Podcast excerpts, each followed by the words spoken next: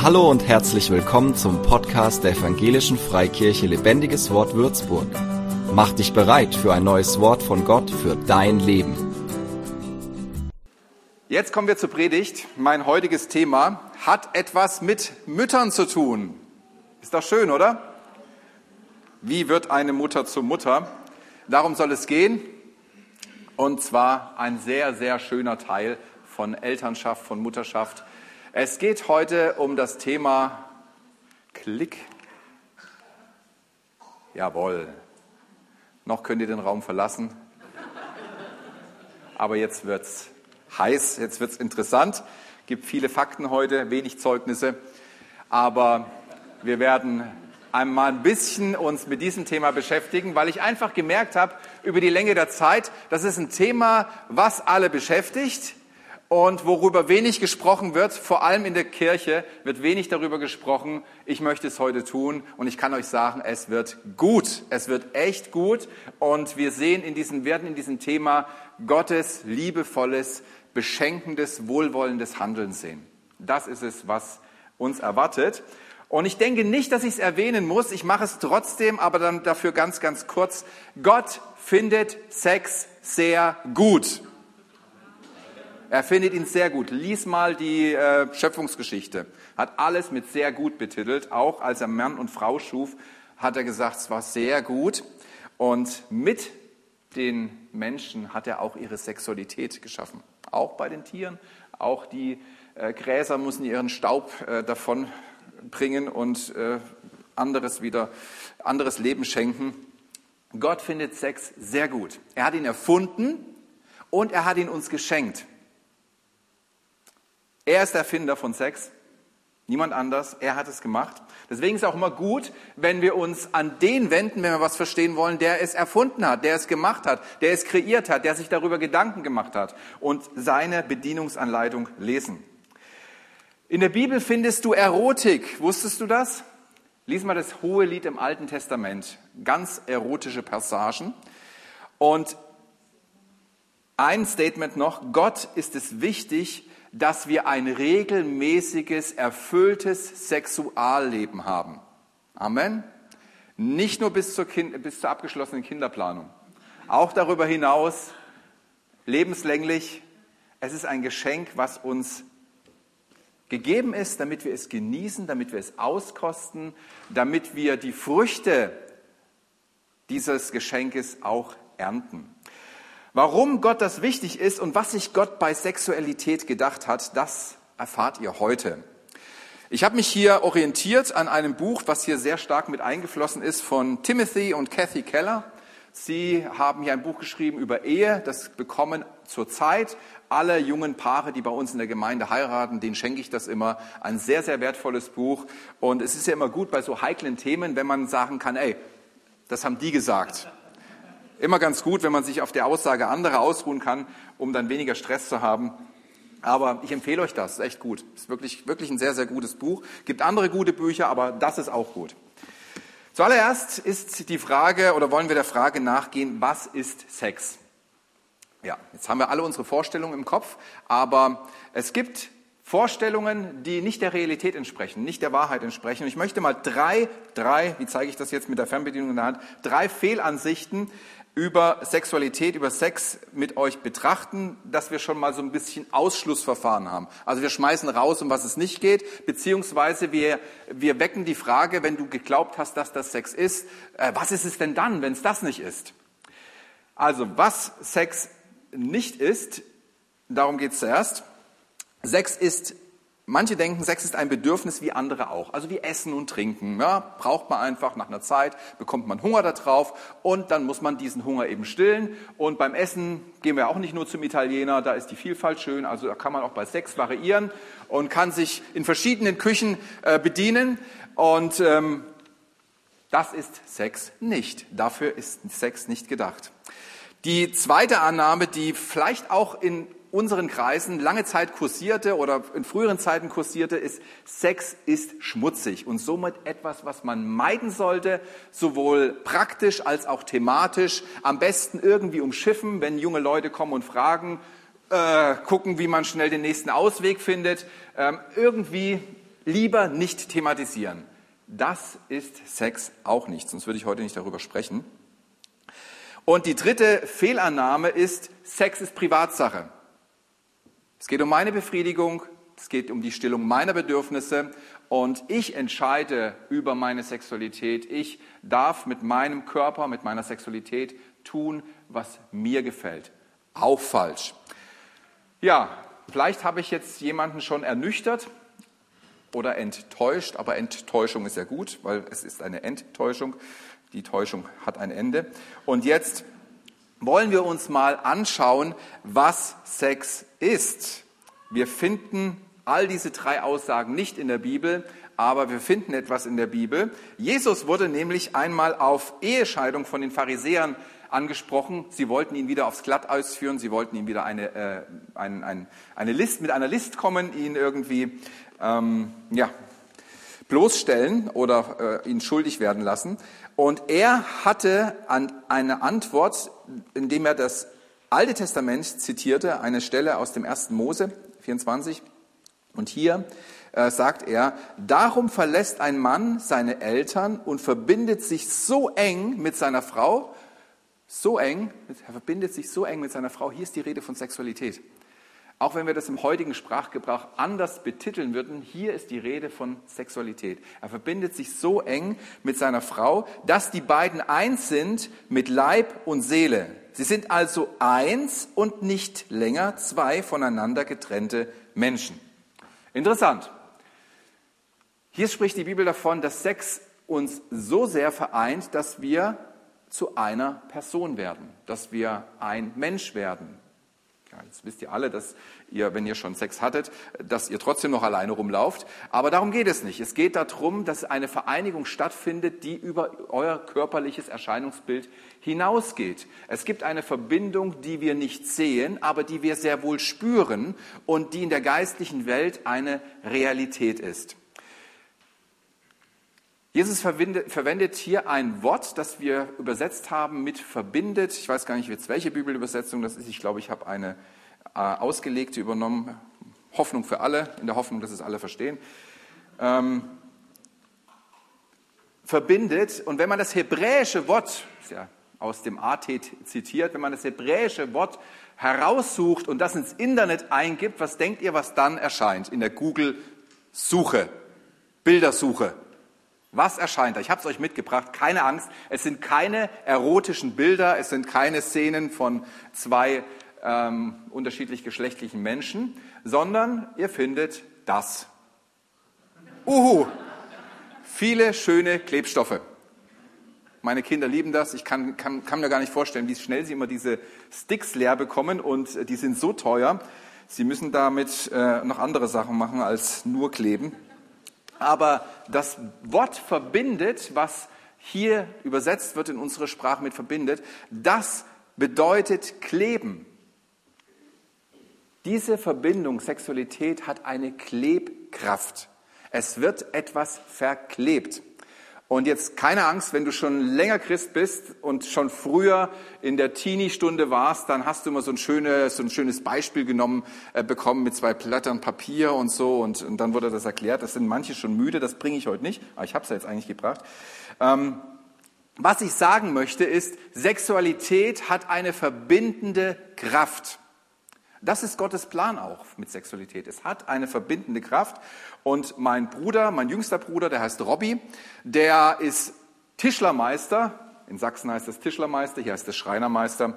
Und der hat mir mal etwas gesagt. Er hat gesagt, geklebtes Holz kann reißen, aber nicht an der geklebten Stelle. Interessant, deswegen werden Tische oder Platten, Tischplatten auch so mit ähm, Stab, Leim verfahren äh, verklebt. Ich habe jetzt vor kurzem haben wir, sind wir eingezogen und meine Frau wollte so unbedingt so einen großen Tisch, das ist fast mehr so eine Tafel und äh, das sollte dann so naturmäßig so ein Stamm sein, ist es auch. Und ich habe mich gewundert, das ist ja gar nicht ein Stück. Das sind ja mehrere Stücke, die aneinander geklebt sind und irgendwie fand ich das jetzt nicht so toll. Und dann hat mein Bruder gesagt, sei froh, dass es so ist. Wenn es ein Stück wäre, würde sich das alles verziehen mit der Zeit.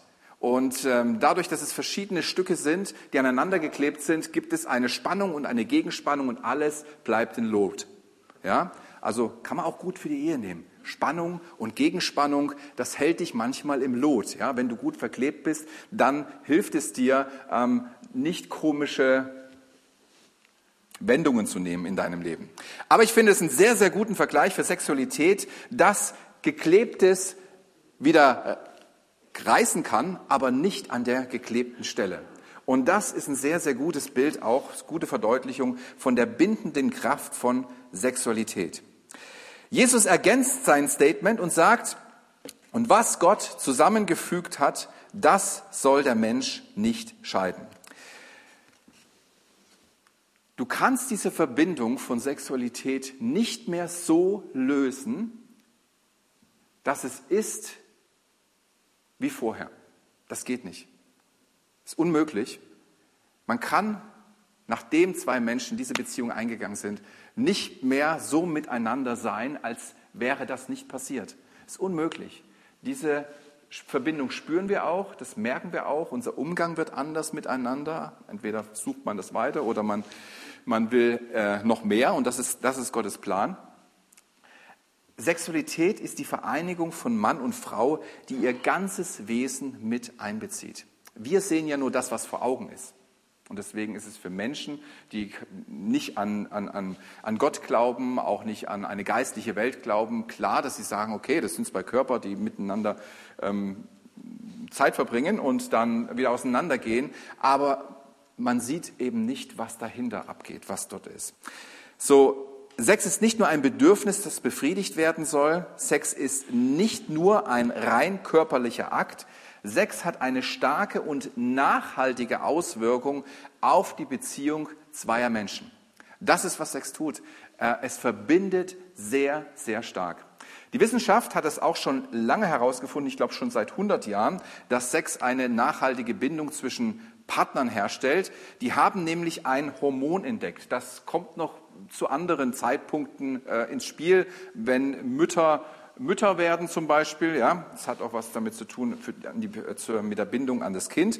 Aber ähm, dass dieses Hormon wird auch ausgeschüttet, wenn Partner miteinander intim sind. Und dieses Hormon heißt Oxytocin.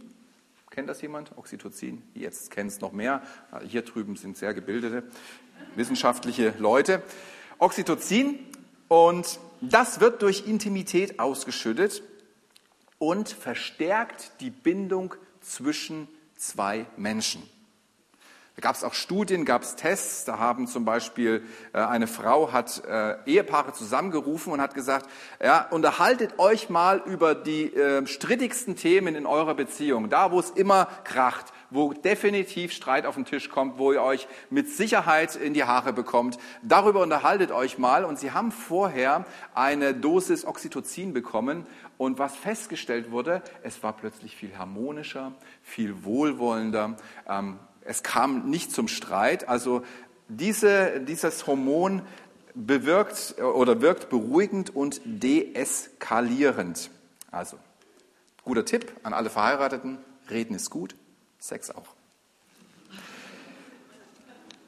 Aber Oxytocin ist nur eine Sache, die beim Sex geschieht. Ja? Wir, wir sind ja immer nur äh, ein Stückwerk erkennen wir, ne? stückweise erkennen wir. Das sagt uns ja auch die Bibel, so auch die Wissenschaft. Ich finde, gute Wissenschaft ist Wissenschaft, die bestätigend äh, agiert, die die Wahrheiten, die in der Bibel schon lange klar sind, wissenschaftlich nochmal entdeckt und erklärt und auch vielleicht äh, mechanisch darstellt oder wie auch immer man das bezeichnen möchte.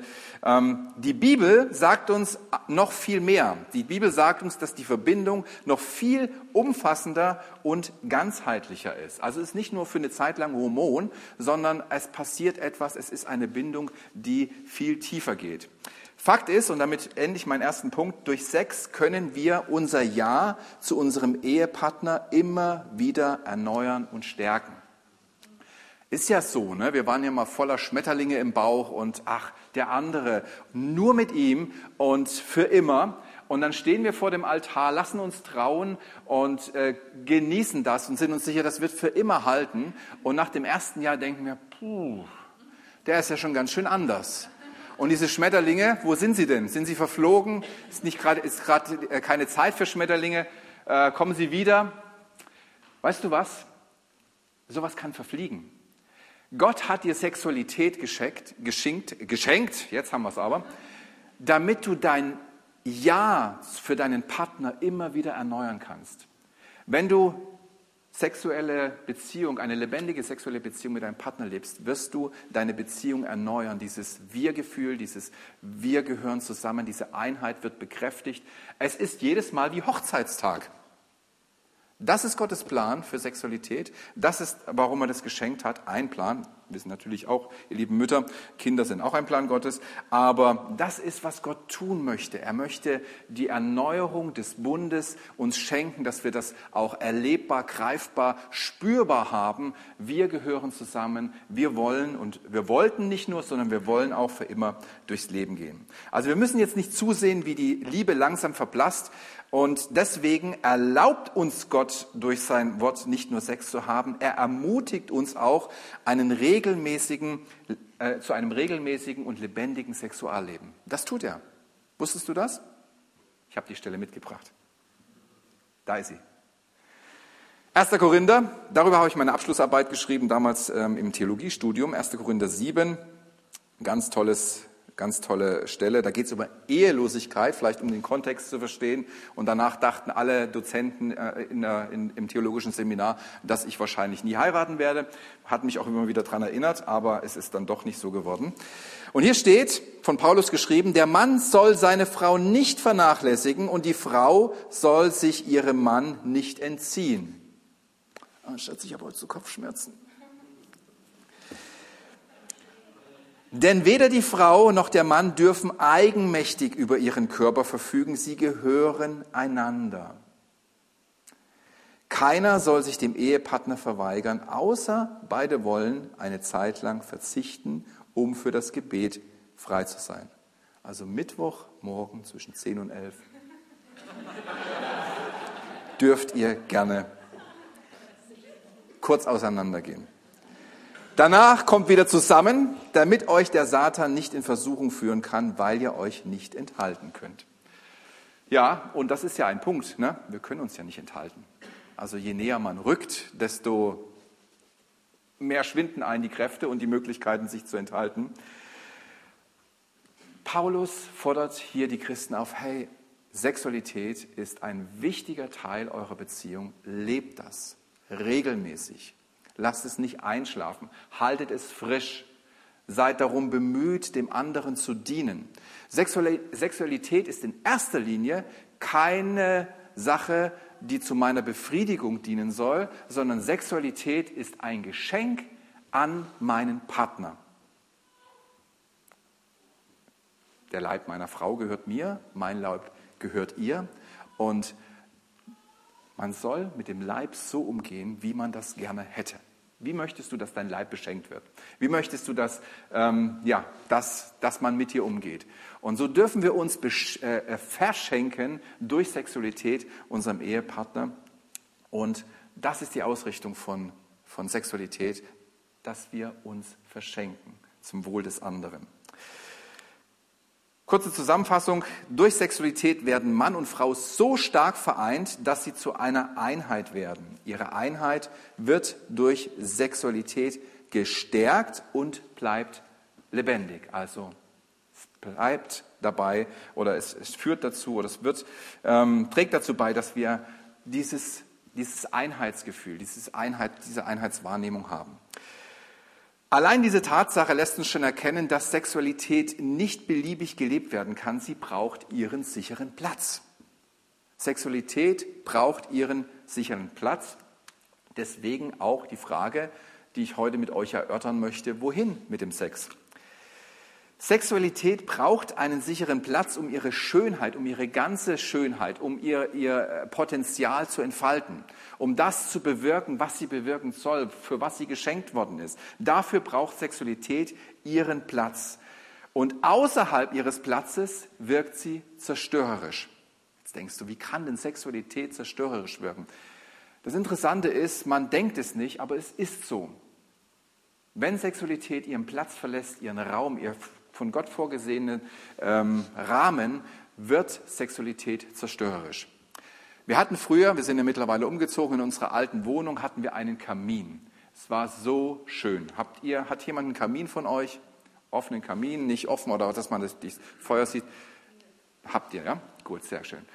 Wir haben ihn nicht mehr genommen im neuen Haus, weil einfach in äh, Wohnungen mit Fußbodenheizung, die sich erst nach einem halben Tag, Tag regulieren lässt, da gehst du schier ein, da wird, der, wird die, der Wohnraum zur Sauna. Also haben wir das nicht gemacht, aber damals war das echt schön. Die Flamme loderte, man saß dann abends da, so nach 15 Minuten musste man sämtliche Türen aufreißen, damit frische Luft reinkommt und wir nicht verbrennen da drin.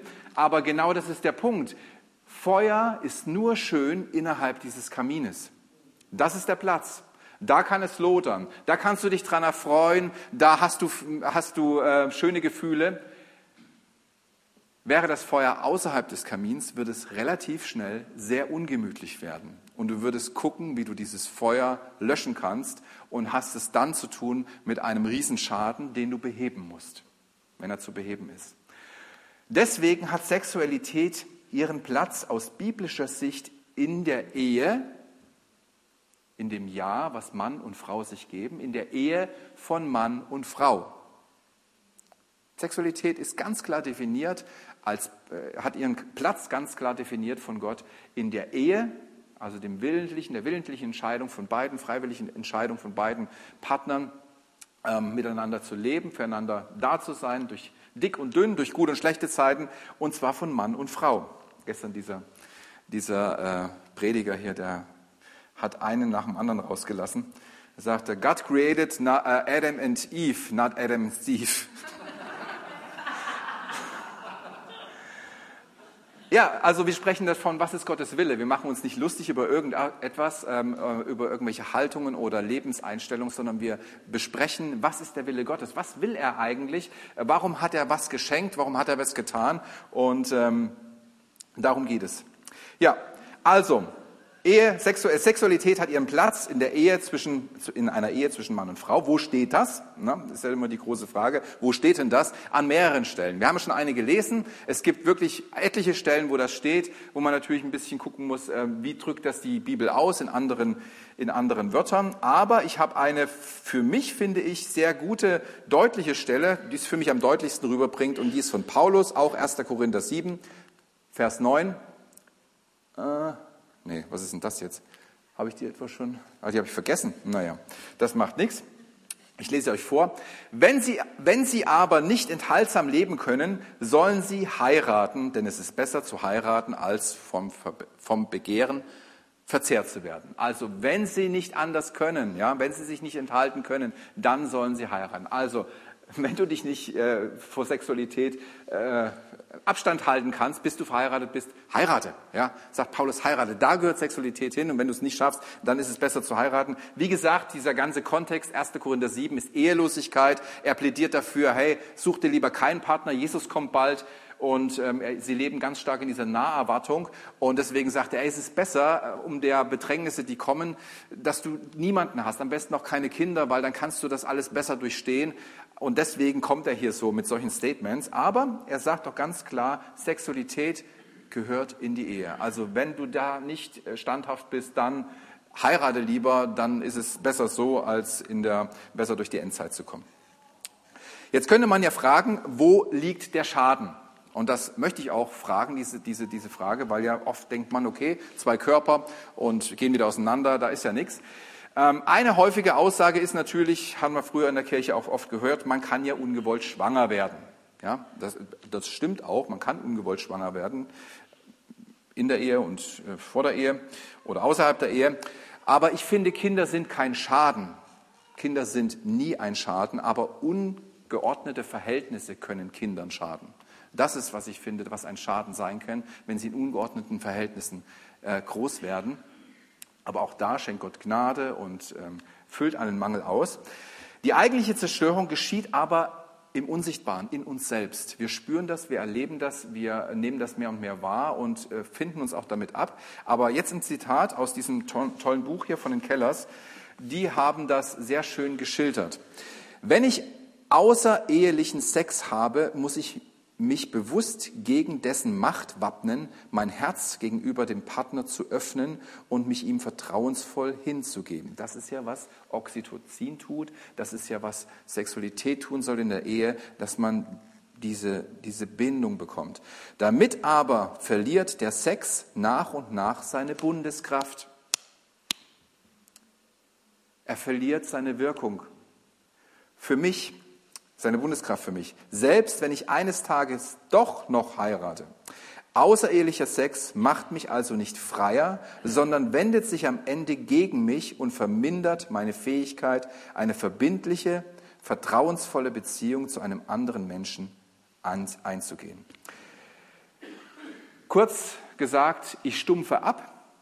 Das ist, was man auch nach einer Zeit spüren wird. Ich stumpfe ab und verliere mehr und mehr meine Beziehungsfähigkeit. Ich bin nicht mehr wirklich in der Lage, mich ganz hinzugeben, mich ganz auf jemanden einzulassen. Es wird distanziert, es wird oberflächlich, es wird, ähm, ja, es, es geht mehr um mich, weil ich mich auch nicht einlassen kann. Und damit wird auch die ganze Kraft und die Schönheit von Sexualität verloren gehen. Das, was Gott dem Paar, der Beziehung, der Ehe schenken möchte, geht verloren. Deswegen schreiben äh, die Kellers in ihrem Buch weiter, hoffentlich habe ich es, ja. Die Bibel sagt uns, vereinige dich nur dann körperlich mit einer Person, wenn du auch bereit bist, dich emotional, persönlich, sozial ökonomisch und legal mit ihr zu vereinigen. Also auch ökonomisch betrifft auch dein Geldbeutel. Meine Frau hat Zugang zu allen meinen Konten. Ich habe einige Konten. Keine Angst, ist nicht viel drauf, aber naja, manche. Aber auch meine Wertgegenstände, wo ich Rücklagen gebildet habe. Als, ich, als es klar war, dass ich, dass ich sie heiraten will, sind wir zur Bank gegangen, zu einer nach der anderen, haben gesagt, diese Person hat Zugriff egal was kommt, sie darf zugreifen. Macht sie auch.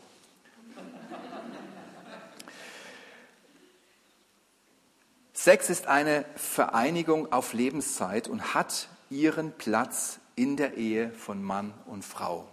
Das ist Gottes Plan. Das ist eine gesunde Entwicklung und ähm, eine, eine Beziehung, die ein Ziel hat. Das ist mein zweiter Punkt gewesen. Und jetzt als allerletztes möchte ich mit euch noch kurz belichten, ähm, wie kann ich denn meine Sexualität für die Ehe bewahren? Äh, da steht's. Erste Runde. Sexualität bewahren. Wie kann ich denn meine Sexualität für die Ehe bewahren? Es gibt ein paar Erfahrungen, die ich gesammelt habe. Und ich muss sagen, ich war lange Single, also bis Anfang 30 war ich Single. Und also nicht verheiratet, sagen wir mal so, aber auch lange Single und ich habe es genossen. Es war gut, es war eine gute Zeit, aber dann kam eine andere Zeit und die war noch besser oder ist noch besser. Aber einige von diesen Punkten, die ich hier auch aus diesem Buch habe, habe ich, äh, konnte ich selber bestätigen aus meiner Erfahrung heraus. Zum Beispiel die erste. Wir brauchen die Liebe von Jesus in unserem Leben. Sexualität oder Sex hat nicht das Ziel, deine tiefen seelischen Bedürfnisse zu stillen kann Sexualität nicht. Wenn du das von deinem Partner verlangst, wenn du das von Sexualität verlangst, dann überfordert das äh, den anderen und äh, den Sex total. Deine tiefen Bedürfnisse kann nur Gott ausfüllen. Dazu bist du gemacht. Du bist gemacht, um eine, in einer engen Beziehung mit Gott zu leben.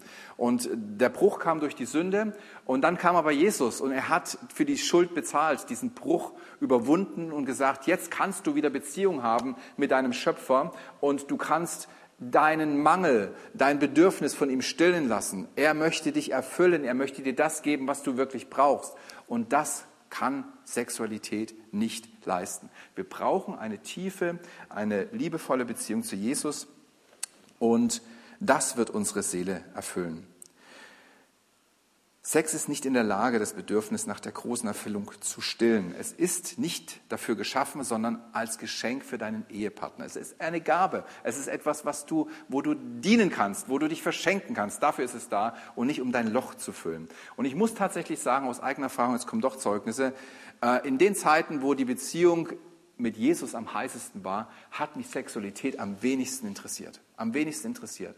Weil ich erfüllt war. Ich war glücklich. Ich ich, ich brauchte nichts. Natürlich waren da Reize da und ähm, auch ja, natürliche, äh, natürliche Empfindungen da, aber ähm, es, war, es war kein Drang. Der zweite Punkt, wir brauchen ein Umfeld, das uns hilft, Beziehungen auf einer himmlischen Weise zu bauen und zu leben. Sag mir deinen, zeig mir deine Freunde, ich sag dir, wer du bist. Umgang prägt, Umgang verändert uns. Und wenn du wirklich vorhast, mit Gott dein Leben zu leben, dann brauchst du ein Umfeld, das dir dabei hilft.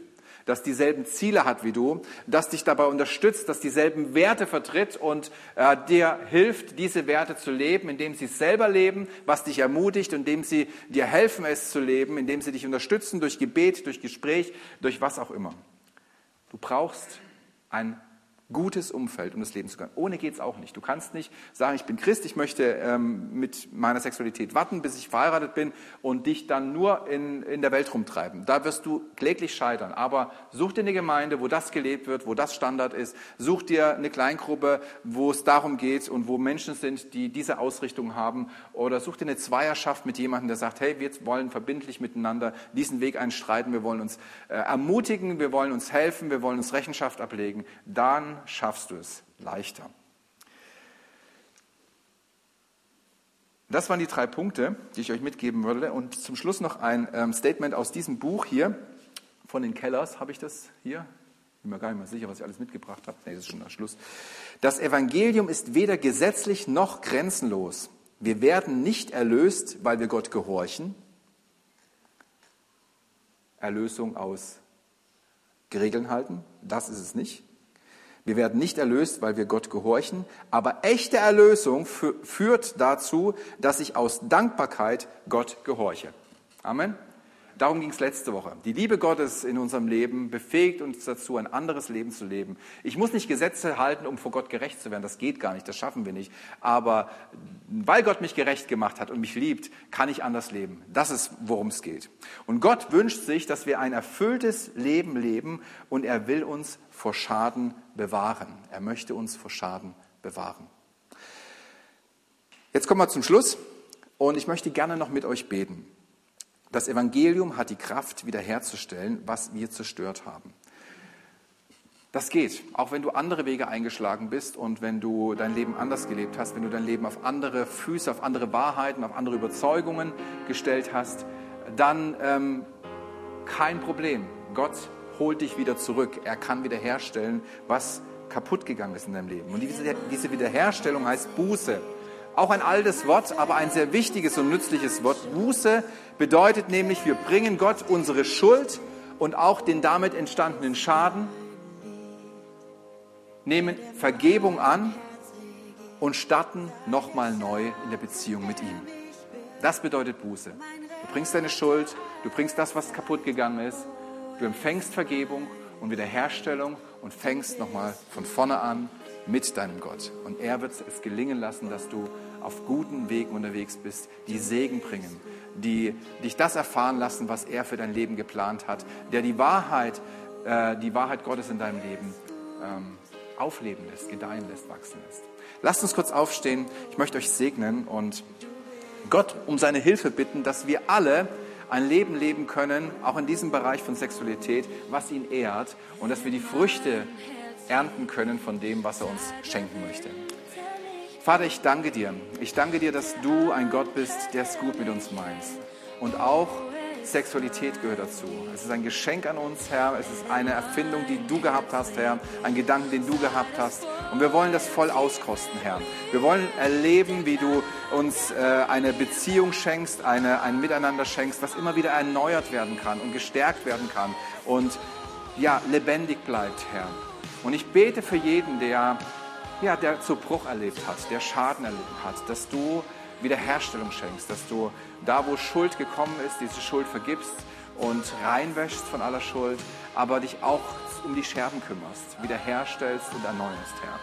Und ich bete für alle, die herausgefordert sind, mit ihrer Sexualität zu leben, Herr, dass du sie an die Hand nimmst und dass du ihnen Gnade schenkst, diesen Bereich zu leben, so wie du es geplant und gedacht hast, Herr. Ich danke dir, Vater, dass du Gutes vorbereitet hast. Und ich bete jetzt besonders, das ist jetzt prophetisch, für Menschen, die sich nach einem Partner sehnen. Ich bete jetzt für dich. Ich glaube, Gott setzt hier gerade einen Punkt drauf. Und ich bete, Vater, für Menschen, die sich nach einem Partner sehnen, dass sie von dir geleitet wirklich einen Partner bekommen nach deinem Herzen, der zu ihnen passt, den du vorbereitet hast für sie, der, mit dem sie durchs Leben gehen können, mit dem sie eine äh, Verbindung auf Lebenszeit eingehen können. In Jesu Namen, Herr. Danke, dass du diese Menschen beschenkst, Herr, und dass du Beziehungsunfähigkeit heilst, Herr. Dass du Lügen zerstörst, Herr, dass du falsche Bindungen löst, Herr, jetzt in dem Namen Jesu und dass du wiederherstellst, was nur du wiederherstellen kannst, Herr. Beziehungsunfähigkeit soll gelöst und geheilt werden in Jesu Namen. Danke, Vater. Amen. So, ihr Lieben, das hat sich gelohnt, oder? Für mehr Infos besuche uns auf Facebook unter lebendigeswort.de oder einfach persönlich im Sonntagsgottesdienst.